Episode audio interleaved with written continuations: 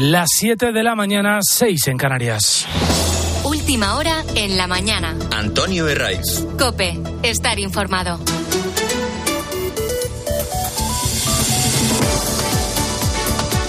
¿Qué tal? Buenos días. Un saludo de Guillermo Vila en nombre de todo el equipo de la mañana del fin de semana. Estamos contigo hasta las ocho y media, hasta que ande por aquí César Lumbreras. En este día tan especial donde los haya, oye, déjame que te hable así un poquito más bajo, un poco más bajo de lo normal. No vaya a ser que todavía ande algún camello por el pasillo. La verdad es que los que nos dedicamos a esto de la radio tenemos siempre una deuda de gratitud con quien nos escucha y, nos deja entrar en su casa. Pero es que en un día como hoy, con esas casas todavía en silencio, con los salones cargados de regalos, el roscón aún intacto y el sueño nervioso y emocionado de los auténticos protagonistas del día, los niños. Papá, yo quiero una cosa, la patrulla canina, un volante para Nintendo y también una lámpara de escritorio para hacer mis deberes. y me, y me pelío Sony Tortuga Ninjas. Súper, súper, súper, súper nerviosa. ¡La cuánta falta hace escuchar a los niños en, en, nuestros, en nuestros tiempos, en nuestros días. Qué, qué, qué, enorme honor y qué orgullo poder estar en tu casa en una mañana como la de hoy. Sus Majestades los Reyes protagonizaron ayer cabalgatas por toda España, cargaditos de regalos de caramelos antes de iniciar el viaje nocturno que han hecho por toda España. Por cierto, nos llegan informaciones de que están ya terminando en los últimos hogares de, de nuestro país. La verdad es que, como te decía, por muy acostumbrados que estemos, esos rostros de los pequeños ensimismados, emocionados, con esa sonrisa que no les cabe en la cara, pues la verdad es que no deja de ser un bálsamo en estos tiempos de tanto cinismo, de tanta amargura y de tanta guerra.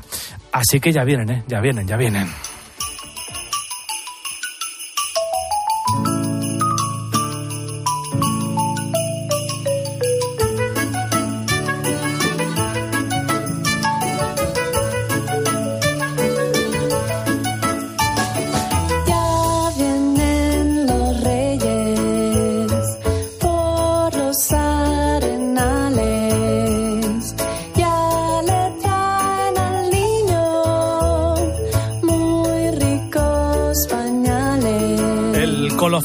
Colofón, a la Navidad es siempre esta fiesta. Una fiesta que rememora un viaje, el de tres magos que venían de, Persia, de Babilonia, buscando, buscando una luz, en realidad, una, una verdad, siguiendo una estrella que, indicaba el camino.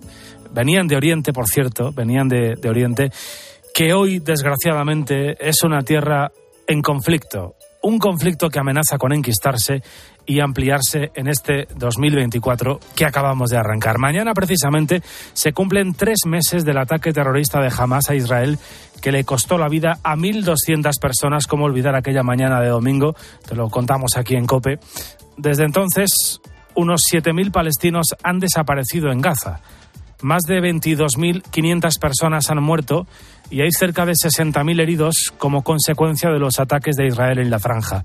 Naciones Unidas calcula que el 70% de las víctimas son mujeres y niños. Y por otro lado, más de 120 rehenes continúan aún en manos de Hamas. Entre ellos, por cierto, cinco miembros de la familia de Mayan que esta semana ha contado su terrible historia aquí en COPE. Dos de sus familiares siguen en manos de los terroristas. Y no sabemos nada, si están en el mismo lugar que estuvieron o están en la misma condición o no, no sabemos. Jamás dice que no va a seguir la negociación, así que estamos muy preocupados. Se trata de un conflicto, además, que está escalando de un modo indirecto. Por un lado, cada día que pasa es más evidente la implicación de Irán y sus esfuerzos por consolidarse como el actor predominante en esa zona. Es el régimen de los ayatolás quien financia sistemáticamente a Hamas, pero también a Hezbollah, quien asedia a Israel por el norte desde el Líbano. Y, por supuesto a esos piratas yemeníes que están atacando a los barcos de mercancías en el Mar Rojo. De hecho, eh, fíjate que esta semana hemos conocido el dato, al menos 18 compañías navieras han decidido redirigir las rutas de sus buques mercantes por Sudáfrica para evitar pasar por esa zona. Si uno se coge el mapa del mundo, pues imagínate el enorme rodeo que tienen que dar. Esto supone para los cargueros añadir 10 días de media a sus viajes, además de pues, el impacto negativo sobre el comercio y, lógicamente, el aumento de los costes. Y esto, ojo, porque lo podemos acabar notando nosotros en un par de meses en los precios de nuestras compras. Eh, al menos con esos cálculos están trabajando ya las empresas de exportación, empresas como la que dirige Luis Parodi, que ha explicado en COPE que los precios por transporte de contenedor entre Asia y Europa ya son más del doble que hace unas semanas. Hay muchísimos componentes que vienen de China. Si la situación no mejora, yo creo que los precios acabarán eh, afectando al precio final en los lineales. Y si eso es así, ¿en qué plazo cree usted de tiempo los usuarios vamos a empezar a notar que faltan productos o que son más caros?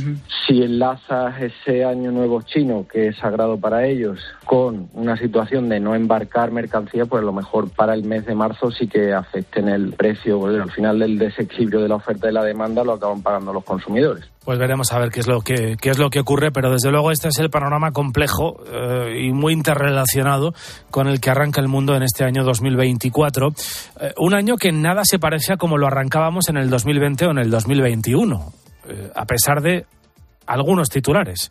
Y me refiero al aumento de casos de infecciones respiratorias que estamos viendo en nuestro país.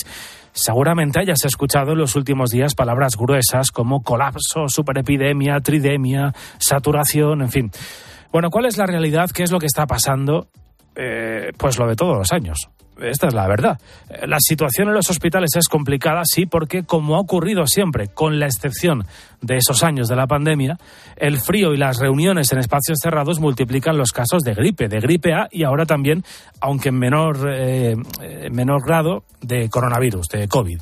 Eh, por supuesto, las llamadas a la prudencia nunca sobran. Más que el año pasado sí que hay, gripe sobre todo. Pero lo preocupante es eh, cuánta es la incidencia, o sea, lo que es importante es cuántas personas terminan en el hospital, colapsan el sistema de atención primaria y cuántas personas pueden llegar en los próximos días a un hospital y comprometer pues el número de personal que está destinado a una cosa, eh, comprometerlo para hacer otra cosa, ¿no? Y esto es algo parecido que ha ocurrido antes de la pandemia y que bueno, pues ahora lo estamos viendo con los ojos que realmente eh, deberíamos de verlo. Es un problema, hay que solucionarlo. Llamadas a la prudencia eh, y también a la acción, hay que solucionar el problema, decía el virólogo Stanislao Nistal en la tarde aquí en COPE.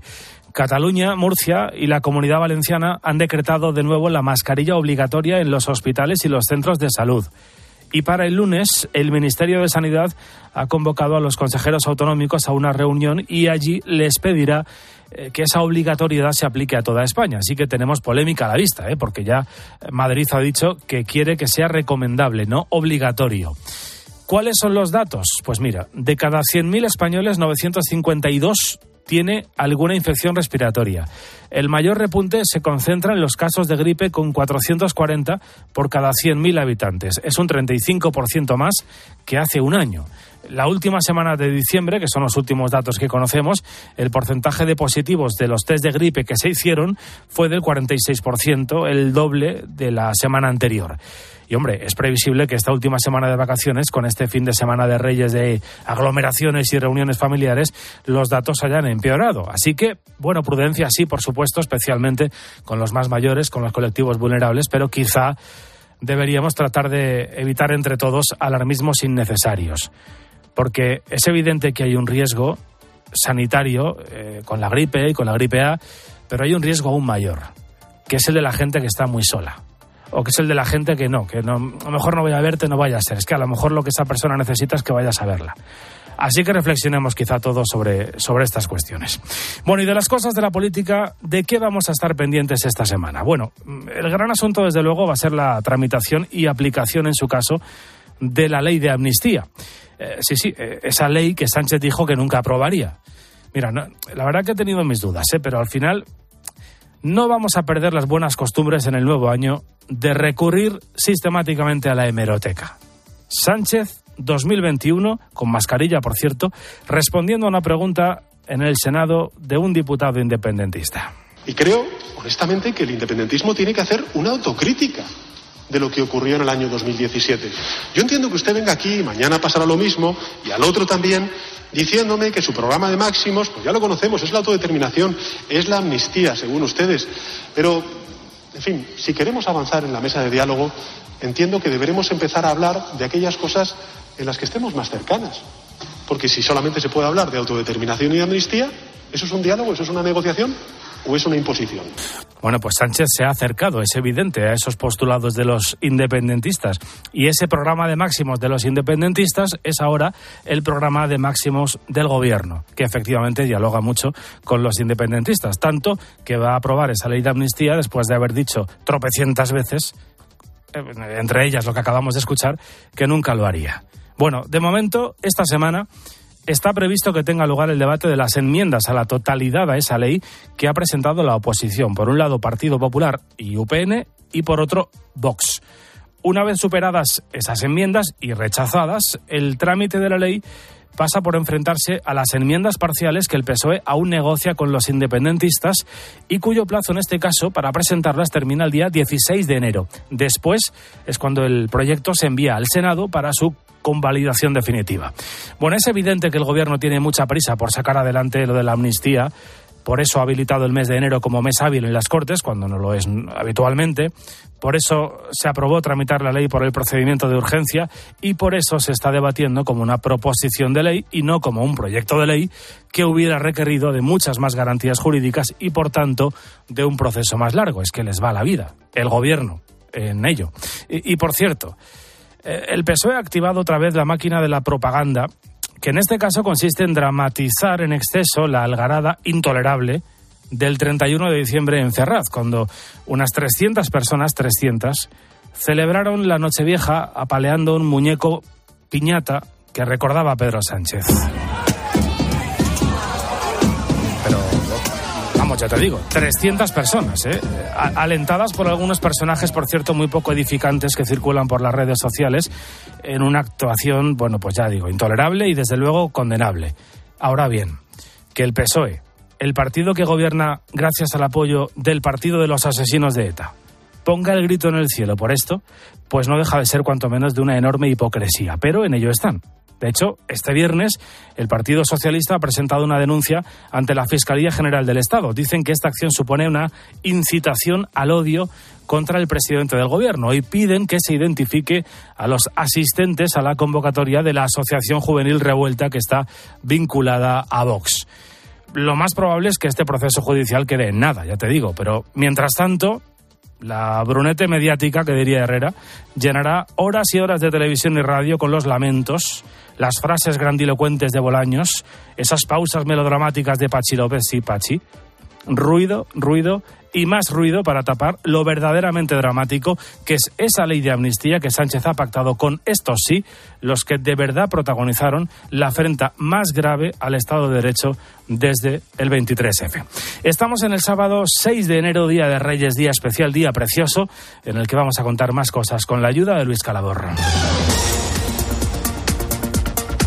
Termina la fiesta. Termina la rave en Fuente Álamo tras el desmantelamiento del último escenario. Después de seis días de música, unos 500 vehículos han abandonado en, la mediodía, en el mediodía del viernes el recinto. La Guardia Civil ha puesto más de 200 sanciones administrativas. Un hombre brasileño ha sido detenido por un presunto delito de, eh, delito de tráfico de drogas. Detenido. Un hombre de 24 años ha sido arrestado por agredir sexualmente a una mujer de 77 en Daganzo de Arriba, en Madrid. El arrestado se abalanzó sobre ella y trató de desnudarla y realizarle tocamientos en plena calle. El hombre tiene antecedentes por amenazas. Asegurarse. Borrell viaja al Líbano para abordar la situación en la frontera con Israel y evitar una expansión de los combates. Y por su parte, el secretario de Estado estadounidense, Anthony Blinken, ha comenzado en Turquía una gira por nueve países de Oriente Próximo para analizar lo ocurrido en Gaza. El Ministerio de Defensa israelí ha asegurado que no gobernará en la franja cuando termine la guerra. Precaución.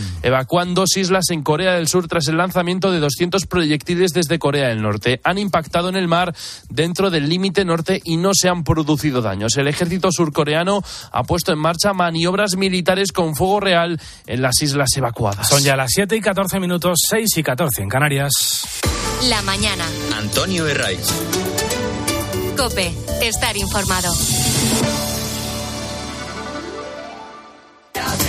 Este fin de semana, los Reyes Magos, los Reyes del Deporte y la Copa del Rey. ¿Se puede pedir más? Hola Manolo, muy buenas. Hola, hola. Este sábado todos los partidos de Copa. Lugo Atlético de Madrid, Arandina Real Madrid y muchos más. Tiempo de juego con Paco González, Manolo Lama y el mejor equipo de la radio deportiva. El número uno del deporte. Buenos días. El número premiado en el sorteo del cuponazo celebrado ayer ha sido 4122 0 4 1 2 2. Serie 24 0 2 4. Puedes consultar el resto de los números premiados en juegos11.es. Hoy tienes una nueva oportunidad con el sueldazo del fin de semana. Disfruta del día. Y ya sabes, a todos los que jugáis a la 11, bien jugado.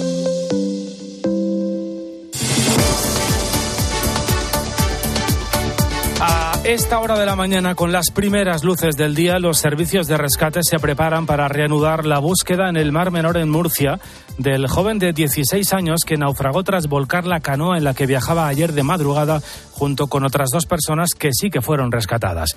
El primer aviso al 112 llegó a las 2 y 34 de la pasada madrugada con la llamada de un vecino del municipio de Los Alcázares que estaba por la zona del muelle y que aseguró que había escuchado gritos de socorro que procedían del mar. Tras la alerta, el guardia de seguridad del club náutico, junto con un policía y un guardia civil, se internaron en una barca en el mar donde encontraron a un joven de 22 años y a un adolescente de 15 que aseguraban llevar dos horas nadando para intentar alcanzar la costa. Les contaron que su canoa había volcado en medio de la noche. Una vez en tierra, los rescatados señalaron que en, en, el agua seguía otro compañero de viaje, un joven de 16 años de nombre Petrov y de origen búlgaro que no sabe nadar y que tras volcar su embarcación se quedó agarrado a ella. El menor todavía no ha sido encontrado tras un intenso día de búsqueda. Ahora, claro, la pregunta es cómo consiguieron robar la canoa e internarse en el mar. Vamos a Cope Murcia con Antonio Montoro. Una aventura juvenil, una bravuconada, un desafío entre adolescentes. Cualquiera de esas razones pudo llevar a Petrov de 15 años, José David y Francisco de 16 y 22 a subirse a un kayak que encontraron en el paseo marítimo de los Alcázares en la medianoche del 5 de enero y a sumergirse con él en las mansas aguas del Mar Menor, la mayor laguna salada de Europa. Los tres son vecinos del pueblo, ninguno sabía nadar particularmente bien y en su aventura en la embarcación que no les pertenecía pretendían llegar a la isla Perdiguera. El alcalde de los Alcázares es Mario Pérez Cervera. La información que manejamos que ha sido una gamberrada, una decisión equivocada. En mitad del mar uno de ellos se puso de pie, el kayak se desestabilizó y los tres cayeron al agua. Los gritos de José David y Francisco fueron oídos en la madrugada por un vecino. Un barco del club náutico consiguió rescatarlos con una fuerte hipotermia por la que terminaron en el hospital. Del adolescente Petrov, de nacionalidad búlgara, no ha habido noticias. News. Salud, dinero, amor, trabajo, eso es lo que muchos hemos pedido a los reyes, porque este 2024 nos sigue preocupando el bolsillo y la incertidumbre económica con la que se inicia este año. Fíjate que en España no dejamos de perder posiciones, la brecha cada vez es más grande si miramos nuestra renta per cápita y la comparamos con el resto de la Unión Europea. Somos el octavo país por cola entre los 27 y con esas cifras de renta, España podría ahora mismo optar a más de 6.000 millones de euros que nos corresponderían de los fondos de cohesión europeos. Son elegibles todos los países automáticamente que tengan una renta per cápita inferior al 90% de la renta media comunitaria. Uh -huh. Por tanto, el derecho es nuestro, tenemos plena legitimidad para estar ahí. Podríamos obtener entre 6.000 y 7.000 millones de euros. No es, es una cantidad baladí. Claro que no es baladí, tal y como ha explicado en Herrera en COPE el que fuera embajador ante la Unión Europea, Javier Elorza. Él fue nada menos que el responsable de idear los fondos de cohesión. Y por eso llama la atención que el Gobierno de España no haya siquiera solicitado esos más de 6.000 millones de unos fondos que servirían, por ejemplo, para completar los corredores de transporte pendientes o para mejorar nuestras vías de tren que tantos problemas han dado últimamente. ¿Y por qué Moncloa no ha hecho esta petición? Pues esa es la incógnita. Puede ser un motivo la vergüenza de reconocer que estamos en un nivel, en un nivel de riqueza relativa muy bajo. Somos el octavo país por la cola en renta per cápita, cuando el año 2007, desde ese año, hemos perdido 18 puntos de renta per cápita sobre la media comunitaria. El proceso de convergencia de Felipe González y de Aznar se ha desbaratado. En lugar de progresar y de acercarnos a Europa, nos estamos alejando. Con todo, el que fuera embajador de España también en Francia, Italia, la India o Rusia, destaca que el gobierno está a tiempo de rectificar, dice, antes del Consejo Europeo del día 1 de febrero. Bueno, te lo decía hace unos instantes y es el gran tema de conversación, desde luego, en todas las familias en estos días de Navidad y en este fin de semana de Reyes. La incidencia de la gripe sigue en ascenso y circula con más intensidad que el resto de virus respiratorios, con un porcentaje de positividad en la última semana de diciembre del 46%, prácticamente el doble de la semana previa, cuando era del 27%. El próximo lunes el Ministerio se va a reunir con las comunidades para coordinar las medidas a tomar. El Ministerio va a proponer eh, que se implante la mascarilla obligatoria en hospitales, en centros sociosanitarios, de manera transitoria, dicen, ante el pico de virus que se está produciendo en estas semanas. De momento, algunas regiones ya se han adelantado. Es el caso de la Comunidad Valenciana, que ha vuelto a imponer la obligatoriedad de las mascarillas en los hospitales y centros de salud. Vamos a Valencia, Isabel Moreno y viene impuesto como medida preventiva ante el repunte de infecciones por virus respiratorios y que establece la incidencia de infecciones respiratorias en la comunidad valenciana en 1.501 casos por 100.000 habitantes, por lo que han considerado pertinente establecer la obligatoriedad del uso de mascarillas en centros sanitarios y sociosanitarios. Ruth Uso es directora general de Salud Pública. Concretamente, personas sintomáticas cuando estén en espacios compartidos, profesionales que atienden casos sintomáticos, personas que trabajan en unidades de cuidados intensivos y unidades eh, con pacientes vulnerables, en las urgencias tanto hospitalarias como de atención primaria o en aquellos lugares cerrados donde se concentra gran número de pacientes y, y familiares. La otra medida para frenar el incremento de casos, desde el lunes cualquier ciudadano de la comunidad valenciana podrá ser vacunado de gripe y COVID sin cita previa en los centros de salud. Pero Valencia, eh, gracias Isabel, no es la única comunidad autónoma que ha decidido tomar medidas. Aragón impone también el uso de mascarilla obligatoria a los sanitarios. Murcia la hace obligatoria para todo el mundo que entre en los centros sanitarios al igual también que lo va a hacer Cataluña, Sergi Tor y sindicatos de médicos consideran que esta medida es tardía y que ya se toma en un escenario de colapso sanitario con muchas horas de espera en urgencias de los hospitales y en los centros de atención primaria y con sanitarios de baja por gripe o COVID. En la calle, Marisol Tucet, usuaria de mascarilla al aire libre, apoya esta decisión. Es que lo, tenía que, ver, que lo tenían que haber hecho. Sí, a mí me parece perfecto. Mascarilla para evitar lo que sea. La Generalitat de Cataluña espera que su resolución entre en vigor a partir de este lunes, por lo tanto este fin de semana sería una recomendación. Las previsiones señalan que los próximos días aumentarán los casos de virus respiratorios y se confía que se llegue la semana que viene al pico de casos de gripe y contagios de COVID y que empiece su descenso. Los datos de incidencia de enfermedades respiratorias se traducen en, en mucha tos, en estornudos, en fiebre en los casos más complicados. En fin, termómetros, mascarillas que ya forman parte del paisaje cotidiano de, de estos días. ¿Quién no tiene a alguien cercano que haya estado recientemente pues, con gripe o al menos acatarrado? Bueno, pues ya siento decirte que lo peor en este sentido eh, aún no ha pasado, como ocurre todos los años. Se espera que el pico de casos de gripe y en este año también de COVID llegue después de los Reyes Magos, cuando todos volvamos al trabajo, Álvaro Sáez, sobre todo cuando los niños vuelvan a clase. Y tampoco hay que alarmar, Guillermo, porque los propios médicos subrayan que estamos ante una situación que se repite, como decías, cada año. Estos picos epidémicos suceden habitualmente a finales de diciembre y principios de enero y se extienden hasta mediados de febrero. Solo se interrumpió durante la pandemia cuando el aislamiento y las mascarillas actuaron como barrera. Juan Armengol es el presidente de honor de la Sociedad Española de Medicina de Urgencias y Emergencias. Pues es tal y como se percibe, ¿no? Es decir, en todos los entornos tenemos a gente resfriada cuando menos y en la gente más mayor pues les afecta más. Hay un aumento muy importante de atenciones en las urgencias en toda España, fuera de España también. Pues es la época, frío y además con, bueno, virus respiratorios. En este caso, mi opinión, bueno, y además claramente el Champions, el premio solo lleva la gripe. Tenemos muchísimos casos de gripe. La epidemia de gripe está saturando las urgencias estos días. Hasta siete horas de espera y camas de hospital en doble fila. Por así decirlo, son escenas que se están viendo en varias provincias de nuestro país, como Barcelona o como Madrid. Por poner algunos ejemplos, el Servicio Gallego de Salud va a posponer actividades que no se consideren prioritarias y en la comunidad valenciana la incidencia supera la media estatal con 1.501 casos de infecciones respiratorias agudas por cada 100.000 habitantes frente a las 908 de la media estatal en la última semana del año pasado, el 2023.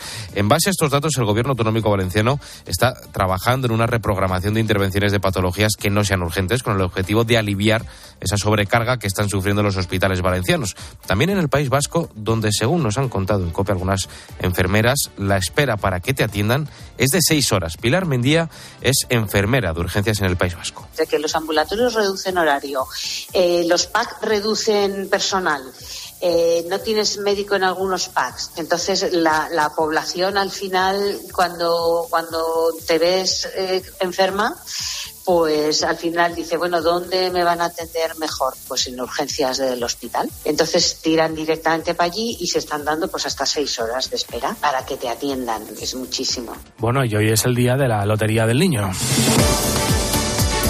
una nueva oportunidad. Si no te llevaste ningún pellizco el pasado 22 de diciembre es a las 12 y lo podrás seguir aquí en directo en COPE con Cristina López Slifting en el fin de semana. ¿Sabías que cada español gasta de media en este sorteo 18 euros? Para algunos puede convertirse desde luego en el mejor regalo de Reyes. En total se van a repartir 770 millones de euros. Para aquellos que confían en las estadísticas, el número cero es la terminación favorita del primer premio del sorteo del niño. Ha salido en un total de 22 ocasiones la última Alicia García en 2021. Las segundas oportunidades también son importantes y a veces más que las primeras. El sorteo del niño dura aproximadamente media hora y se realiza mediante un sistema de bombos múltiples. Reparte 770 millones de euros. El primer premio se lleva 2 millones de euros a la serie, 200.000 por décimo. Y aunque no tiene la misma popularidad, la Lotería del Niño reparte muchos más premios. 37.920 para ser exactos, frente a los 15.300 que reparte la de Navidad. Así, por ejemplo, el sorteo de este 6 de enero cuenta con tres reintegros y el de diciembre solo uno. Esto quiere decir que las posibilidades de ganar en diciembre, el 22 de diciembre, pues son menores. Si miramos a los demás premios, comprando un solo décimo, en la Lotería de Navidad tenemos poco más de un 5% de posibilidades de que nos toque alguno. En el del niño, en cambio, tenemos casi un 8%. Donde sí que ambas se igualan es en la posibilidad de ganar el primer premio, el gordo, que en ambos casos se ve reducida apenas hasta el 0,001%. La mañana. Antonio Herray. Escuchas Cope. Y recuerda, la mejor experiencia y el mejor sonido solo los encuentras en cope.es y en la aplicación móvil. Descárgatela. Ha colado una avispa en el coche. Rápido, rápido, abre la ventanilla. Nah, no te preocupes. Vendemos el coche y compramos uno sin avispa en flexicar.es. Así vamos tranquilos al pueblo, que si no, vaya viaje. Comprar o vender tu coche en flexicar.es puede ser muy fácil, igual demasiado. Flexicar, muy flexi, muchos cars. ¿Eres profesional de la construcción y la reforma? En Leroy Merlin te ayudamos a llevar a cabo cada reforma con éxito haciendo tus compras más fáciles. Con un equipo de expertos a tu disposición, más de 100 tiendas pro abiertas desde las 7 de la mañana y un gran stock de productos disponibles y bajo pedido. Si eres profesional, únete al Club Pro y descubre muchas más ventajas. Leroy Merlin, ahora somos más pro. Si las únicas personas a quienes les permites la entrada a tu casa mientras celebras la Navidad son Papá Noel y los Reyes Magos, entonces te interesa el seguro de hogar de línea directa, que además de ocuparse de todo lo importante, es el único con cobertura por ocupación ilegal, para que siempre estés tranquilo cuando no estás en casa. Cámbiate y te bajamos el precio de tu seguro de hogar sí o sí. Ven directo a lineadirecta.com o llama al 917-700-700. El valor de ser directo. Consulta condiciones. UMAS, mutua especialista en seguros para el sector educativo. Ofrecemos una solución integral para los colegios y guarderías. Daños patrimoniales, responsabilidad civil, accidentes de alumnos. Más de 1.400 centros ya confían en nosotros. Visítanos en umas.es. UMAS, más de 40 años de vocación de servicio. El colágeno con magnesio de Naturtierra contribuye al funcionamiento normal de nuestros músculos y al mantenimiento de huesos y cartílagos. Colágeno con magnesio de Naturtierra, de Laboratorio Sinsa Diet. Calidad al mejor precio. De venta en supermercados y grandes superficies. Te lo digo o te lo cuento. Te lo digo. Encima de que traigo a mi hijo, le subes el precio del seguro. Te lo cuento.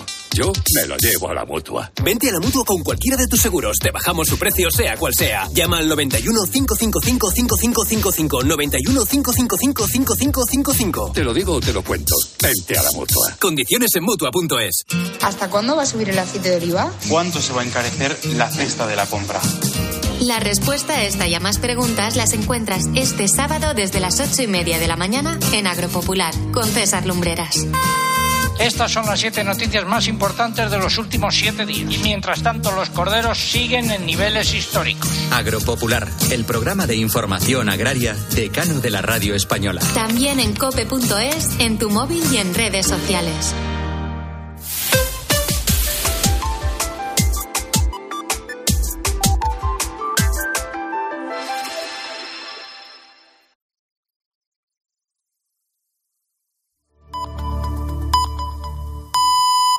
Siete y media, seis y media en Canarias. Última hora en la mañana. Antonio Herraiz. Cope, estar informado.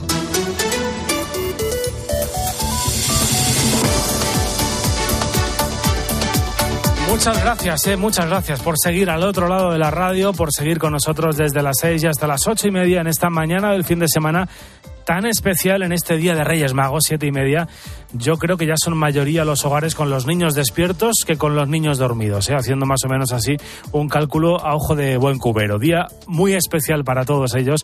Eh, además, enseguida te actualizo todas las noticias de esta jornada. Eh, lo fundamental, esas medidas que varias comunidades autónomas están adoptando para frenar el aumento de contagios de COVID y especialmente de gripe, y con el debate otra vez sobre la mesa sobre si es necesario o no volver a ponerse la mascarilla. Pero antes, tenemos que seguir pendientes de la huelga del personal de tierra de Iberia, que hoy celebra su segunda jornada.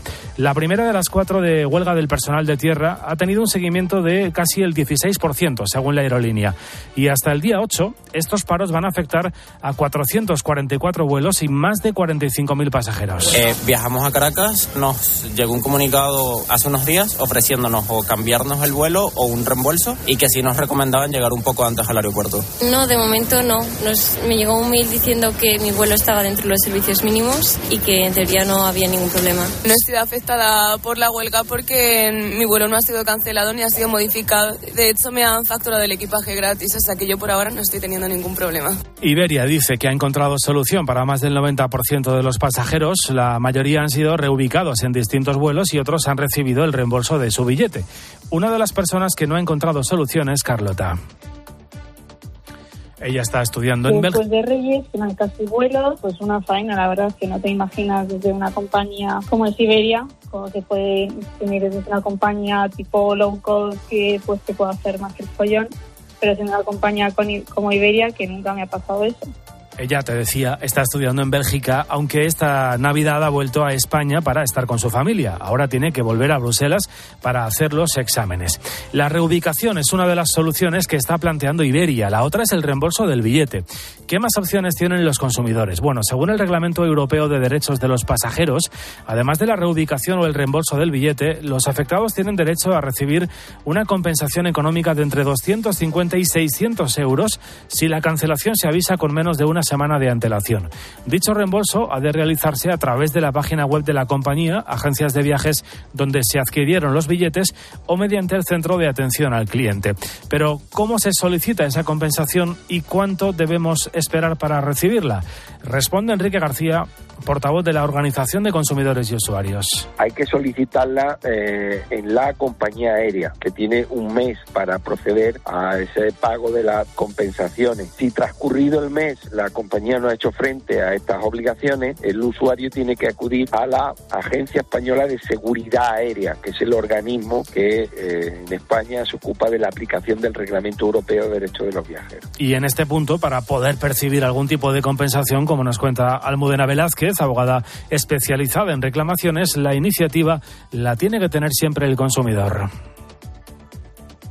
Lo primero, lógicamente, reclamar. Tenemos que tener en cuenta una cosa y es que el reglamento europeo que protege nuestros derechos como pasajeros establece el derecho eh, no solamente a la devolución de, de nuestros billetes, sino también a una compensación en determinadas situaciones, una compensación económica. Una huelga de trabajadores del servicio de asistencia en tierra que afecta también a vuelos de Iberia Express y de Air Nostrum y que continuará hasta el 8 de enero.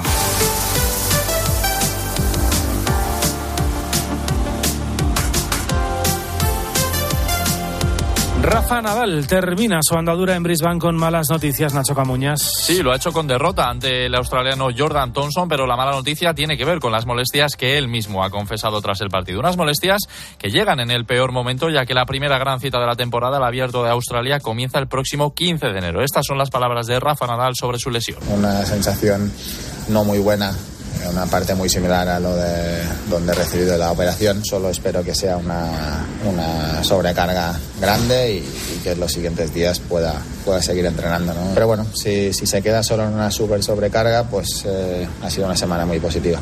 Si no, no lo ha sido tanto. En fútbol vuelve la Copa del Rey y lo hace con seis partidos. Lugo Atlético de Madrid, Español Getafe, Elche Girona, Huesca, Rayo Vallecano, Alaves Betis y Arandina Real Madrid. Te lo contamos en tiempo de juego desde las 3 de la tarde y en baloncesto hemos tenido jornada de Euroliga con un partido histórico. Tras cuatro prórrogas y tres horas de encuentro, el Real Madrid ha vencido al Anadolu Efes 130-126. El Barça ha superado 89-85 a Basconia y Valencia Basket ha perdido en casa ante el Panathinaikos 81-82. 7.35 hora menos en Canarias. De nuevo, Álvaro Saez, buenos días. Buenos días, Guillermo. Que acabas de regresar otra vez del kiosco para contarnos qué cuentan hoy los periódicos del día.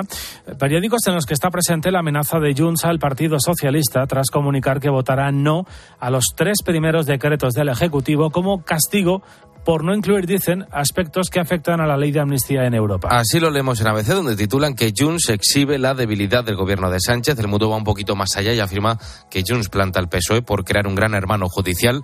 La razón habla de golpe a Sánchez y el país, por su parte, trata esta información con un matiz un poco más aséptico. Simplemente titulan que Junts votará en contra del decreto de medidas anticrisis. Y otro de los asuntos del día, lo acabamos de comentar, eh, las mascarillas. Vuelven seis meses después de la eliminación de su obligatoriedad. Y presentes en fotos de portada con, como es el caso de la razón donde vemos a un joven quitándose al salir de un, al salir de un centro de salud. El gobierno impulsa las mascarillas y catalanes y valencianos se adelantan, titula El Mundo. Por cierto, esa información hay que añadir también a la región de Murcia. A veces nos recuerda la reunión del próximo lunes en la que el Ministerio de Sanidad propondrá a las comunidades autónomas que la mascarilla sea obligatoria en todo el territorio. Información también presente en los digitales. El Confidencial ya adelanta que en Madrid no está previsto fijar su uso obligatorio y se apuesta por la prevención, principalmente las relaciones sociales. Y en Voz Populi, por su parte, tiran de meroteca y también de colmillo. Dicen Mónica García quiere imponer ahora las mascarillas cuando en diciembre del 21 lo veía como una medida inútil. Gracias, Álvaro. 7.37 hora menos en Canarias. Venga, vamos con los Reyes. Vamos a abrir regalos.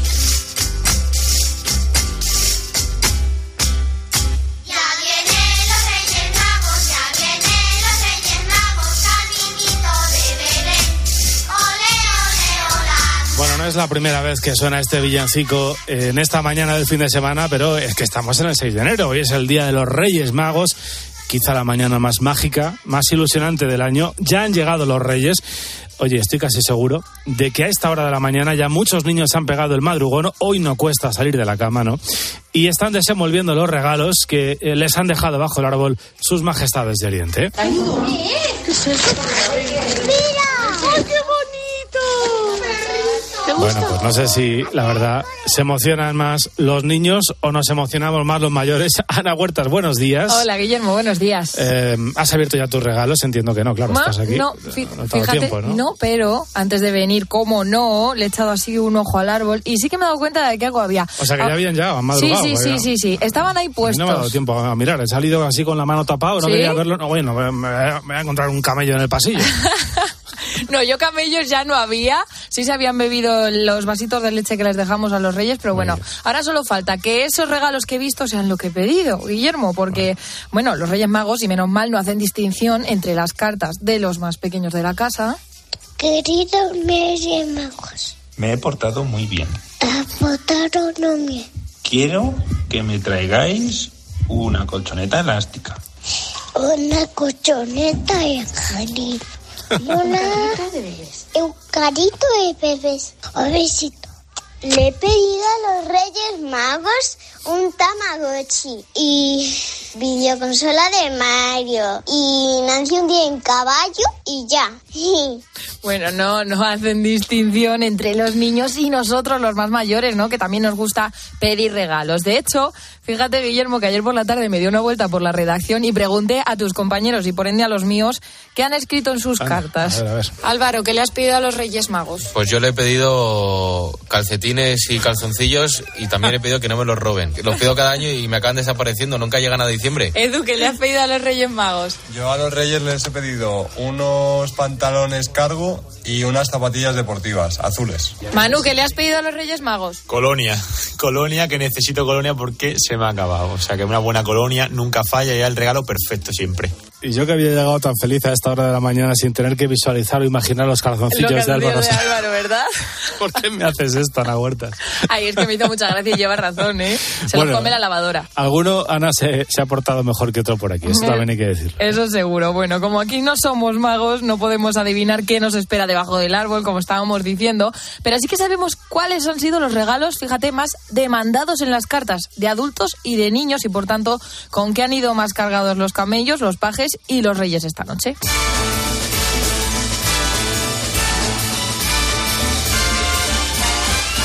It's the most wonderful time of the year.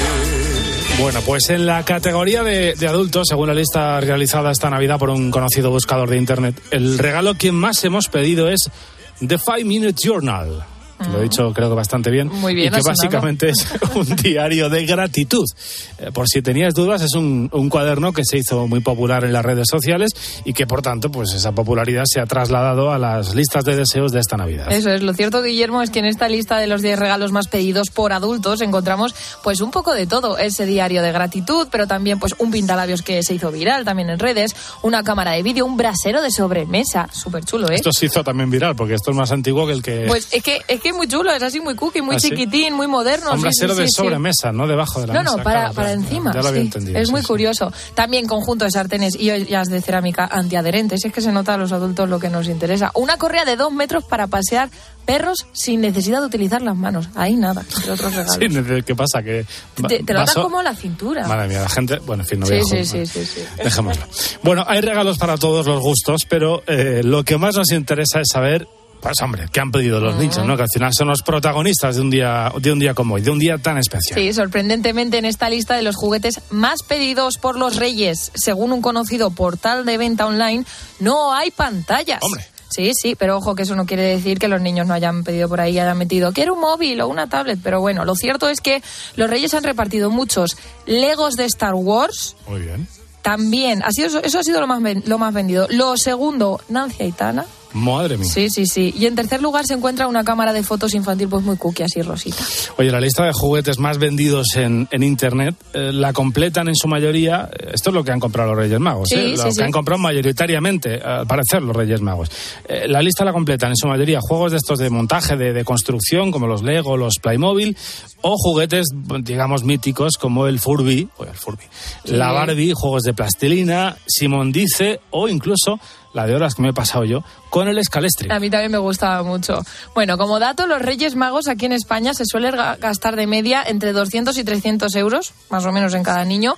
Y bueno, algunos son muy organizados en sus cartas, fíjate, y se lo dan todo hecho a los Reyes, como nos cuenta Chris, que es mamá de Elsa Ibera. Lo que hacemos con nuestras hijas es, juntos hacemos un cuadrante con los regalos que quieren, en el que detallamos la familia por parte de papá y por parte de mamá, pegando en ese cuadrante el regalo que quieren. Normalmente ponen un regalo por familia y dejando para nuestra casa el regalo que los reyes quieran. Normalmente coincide con un viaje y en el que disfrutamos los cuatro con muchas ganas.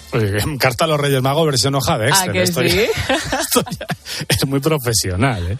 Bueno, la verdad es que eh, que los niños jueguen y que lo hagan con, con los juguetes adecuados eh, es primordial para su crecimiento. Esto lo dicen todos los especialistas, entre, entre ellos la, la psicóloga infantil Sonia Martínez Lomas. Eh, ella tiene muy claro lo que necesitan los niños. Además de buscar un juego o un juguete que les atraiga y les divierta, pero que además desarrolle sus habilidades eh, lógico-matemáticas, lingüísticas, de memoria, de razonamiento, o también puede potenciar otras habilidades como la habilidad social, cuando ese juego es compartido con otros niños y otras niñas, cuando tiene que esperar su turno, cuando tiene que tomar una decisión compartida, cuando tiene que tener paciencia, que además de divertirles, les pueda desarrollar las habilidades que los niños y niñas tienen.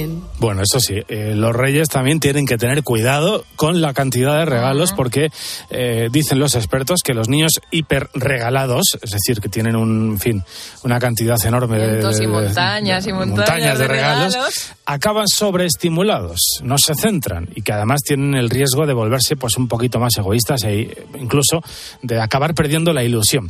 Nos lo advierte el sociólogo Francés Núñez y nos pone como ejemplo al primo malcriado, cómo olvidar esa peli, no sé si era la segunda o la tercera de, de, de Harry Potter como su primo, aquel primo horrible que tiene, se siente tan ofendido y tan mal porque al año después del anterior tiene un regalo menos, en vez de 36 son 35 o algo así, ¿no? Acaba haciendo ilusión la cantidad, el número. Tengo 20, 50. Yo he visto casas con 80 y 100 regalos. Hemos sustituido la cantidad por la cualidad.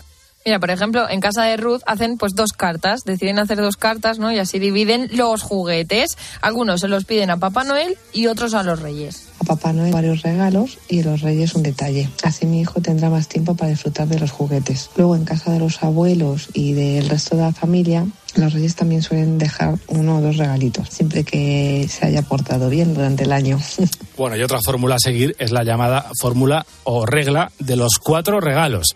¿Qué significa esto? Bueno, pues esta también tratan de seguirla, por cierto, en casa de Ruth, a quien acabamos de, escuchar. Eh, se pide en la carta un regalo de algo que necesiten los niños, un regalo cultural, pues un libro, una entrada para un concierto, lo que sea, un regalo que realmente les haga muchísima ilusión y otro que sea para jugar en familia.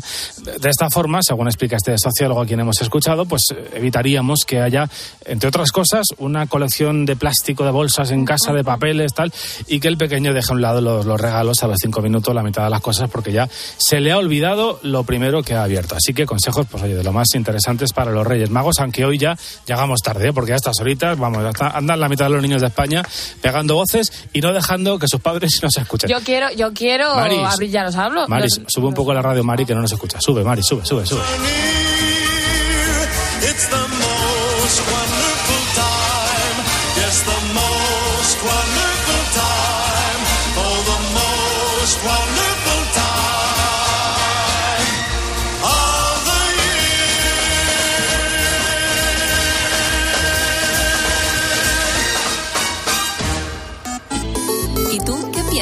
Escríbenos en Twitter, en arroba cope y en facebook.com barra cope.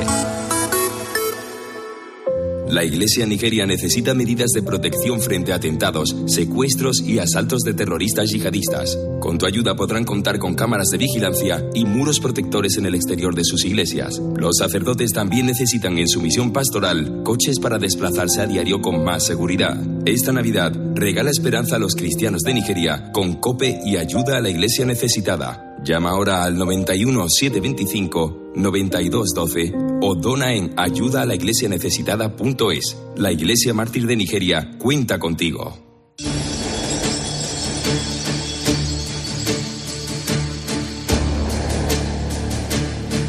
Bueno, pues antes de llegar a las 8 de la mañana de este sábado, eh, Jerónimo José Martín, que es el crítico de cine de esta casa. Hola, Jero, buenos días. ¿Qué tal? Buenos días, feliz año y todas estas No, cosas. feliz año, feliz año. Y Iba a decir que hoy nos traes unas cuantas películas de regalo eh, para disfrutar Claro. de este Día de los Reyes Magos. Y vamos a ver si todas son eh, buenos regalos o hay algún carbón. En la, hay, hay algún carboncillo, en la pero cartelera de esta por lo semana, menos ¿no? hay tres que están bastante que están bien. bastante bien. Venga, pues vamos a empezar por la primera, que es una eh, mezcla de drama y de comedia. Usted déjeme tranquilo y yo lo dejaré a usted. Los chicos no le soportan, más bien le odian. Considero al mundo un lugar amargo y complicado. Nunca había pasado unas navidades familiares como estas.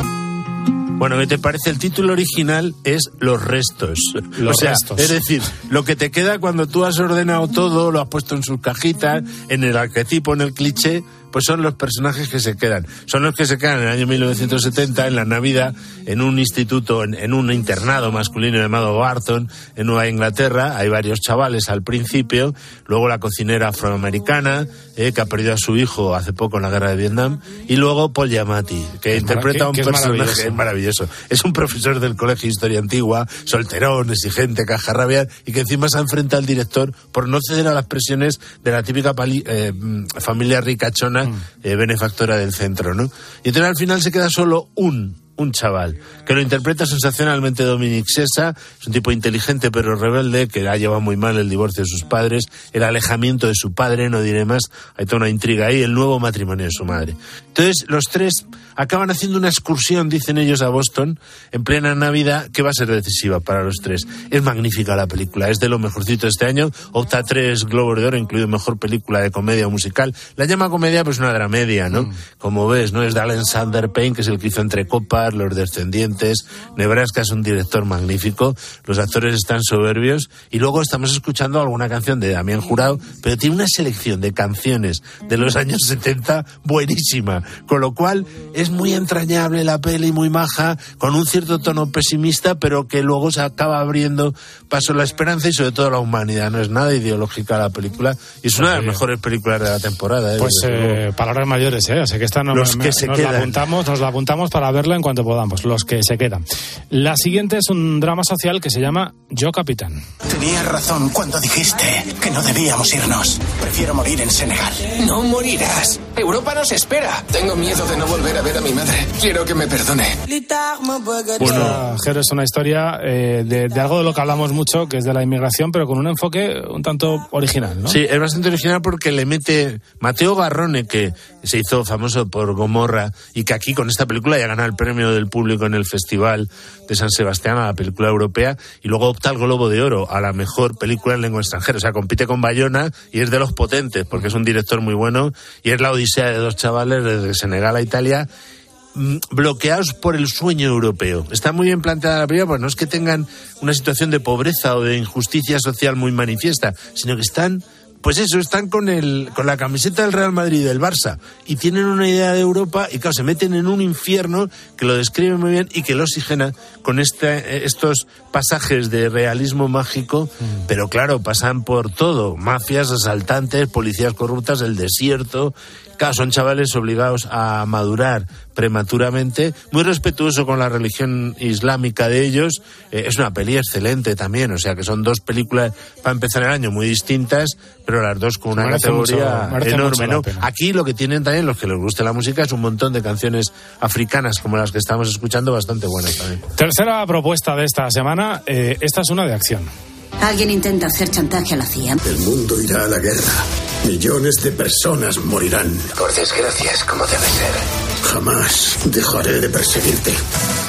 Has visto qué original, ¿no? Me Es estás todo muy haciendo, me original. estás haciendo gestos, pero ya estoy comprando la entrada con el móvil, ¿eh? Sí, ya, ya, ya, ya, te conozco ya a ti. Esta peli que se estrena, no nos la han enseñado los críticos. Uno, se estrena todo en el extrarradios, en cines de estos Ahí, populares. ahí, donde vamos el Eh, pueblo. La han titulado aquí Agente X Última Misión, o sea, fíjate tú qué original. Eh, pero el título original es El albañil de Bricklayer, Mm. que es a lo que se dedica Aaron Eckhart, que está ya mayorcito y además no está tan en forma como Tom Cruise. Ciertamente el director es bueno, Renny Harlin, pero no está en su mejor momento. Es el que hizo La Jungla 2, Alerta Roja, Madre, Máximo. Riesgo, Deep Blue Sea. Esto Bueno, ya sé bueno, que te está tirando a ti. Sí, me estás emocionando, me estás emocionando. Te está saltando las lágrimas casi. Pero vamos, es súper tópica, es súper violenta, es chapucera en las peleas, pero es entretenida, eso es verdad. O sea, eso no lo puedo negar. Y crítica a la política internacional de Estados Unidos, que yo creo que casi todo firmaríamos las críticas que, que hace la película, ¿no? Es un cóctel de Bond, de Burne, de Richard, de, la, de las tortas de Corea del Sur, en fin. Bueno, ya, no, no engaña a nadie. Por otro lado, se titula El albañil y lo mejor es esta canción de Midland, Drinking Problem, por cierto, que si alguien quiere oírla está muy bien. Es un, un country muy interesante. Venga, vamos con eh, Pinball. Soy Roger Sharp. El pinball estuvo prohibido durante más de tres décadas en Nueva York. Quiero demostrar a esos concejales que se han equivocado durante años. Es un juego de azar. No, es un juego de habilidad. Esta es la esto- sorpresa. va. Esta es la sorpresa de la semana. Está en vídeo por demanda. Las anteriores han estrenado en cines. Esta está en vídeo por demanda, que es el futuro de las plataformas. Aviso. Convertirse en videoclubs. Mm. ¿Eh? Y esta es una película ya de hace dos años así, eh, aunque se estrenó el año pasado, en el 2023, pero es de 2022 la producción. Se podría haber titulado El Bigotes, que es lo que tiene, tiene un bigote increíble. El protagonista Roger Sharp, que es un tipo que acaba trabajando en una empresa publicitaria, vamos, en publicidad en una revista más bien LGTBI. Tiene, pero es un, tipo que juega muy bien al pinball y que está horrorizado porque en Nueva York estuvo prohibido 35 años el pinball hasta que él se enfrentó al tema y se lanzó a la vez que tenía un romance con una chica que ya tenía un hijo eh, que es precioso el romance. Entonces son dos tipos, Austin y Meredith Brack, dos hermanos que habían hecho una serie para eh, Internet que había tenido cierto tiempo y que ha hecho una película indie de estas independientes muy fresca, narrada por el propio protagonista de mayor. A veces rompe la cuarta pared, a veces aparece con él mismo de joven y tal. Y a veces el propio director dice, oye, párate que te está dedicando demasiado a la- a- al tema romántico y yo quiero que me cuentes la historia de Pinball. Tiene un elemento original. documental, un poco como Barbie, Tetris, Air, Chitos Picantes, o sea, cosas que han sido populares y que te cuentan su historia. Dime, dime, dime algo rápido de las otras dos pelis que quedan. Pues mira, hay ver. un tenso film sobre un joven inocente acusado de terrorismo, acusado, se titula, no se han liado con el título, está muy bien esa película, es un thriller inglés que la verdad es que funciona bien, Eh, es muy de atmósfera, muy, no es que sea muy original, pero denuncia mucho el acoso mediático y sobre todo en las redes sociales, de cómo tú sin medios puedes provocar un auténtico asesinato injusto. Está muy en la línea de Hitchcock, aunque es una película más moderna. Y luego ha, me ha parecido fallida eh, Los colores del silencio, es una película francesa de gran producción, adaptación de una novela de Pierre Lemaitre. Aquí está arruinada, lo estamos escuchando de fondo las estas y tal, ¿no? Eh, que, que, en fin, me ha parecido muy melodramática y, y poco, poco cercanos, poco Muy francesa, empáticos. muy sí. francesa. Muy, muy francesa en el mal sentido de la palabra. Venga, vamos con las pelis de 13 de este fin de Bueno, semana. fíjate ¿Qué tú la banda sonora de Dimitri Tionkin, Río Rojo. Es una de las obras maestras del western de este director que también hizo La Fiera Mi Niña, Gran Comedia, El Sueño Eterno, Gran Cine Negro, pero que hizo Río Bravo, El Dorado y esta que ponemos el echamos, que diría mi abuelo, el domingo a las 18.30, Río Rojo con John Wayne, Mon- Montgomery Cliff, que culmina una semana eh, en la que tenemos también eh, la historia interminable, ahora dentro de un rato, hoy sábado, el último gran héroe por la noche, eh, y mañana, para echarnos unas risas, el pescador de coplas, y esa voz es una mina, una con Marujita Díaz, otra con Antonio Molina, y luego yo, Kit, de John Sturges. Eh, o sea que, muy bien, está la cosa, como siempre en 13 Televisión, muy variado y con buenos westerns. Jero, que pases un feliz sábado y que te traigan muchas cosas a los Reyes si es que todavía no te las han traído. Sí, Un abrazo. sí, esto es. Venga, cuídate.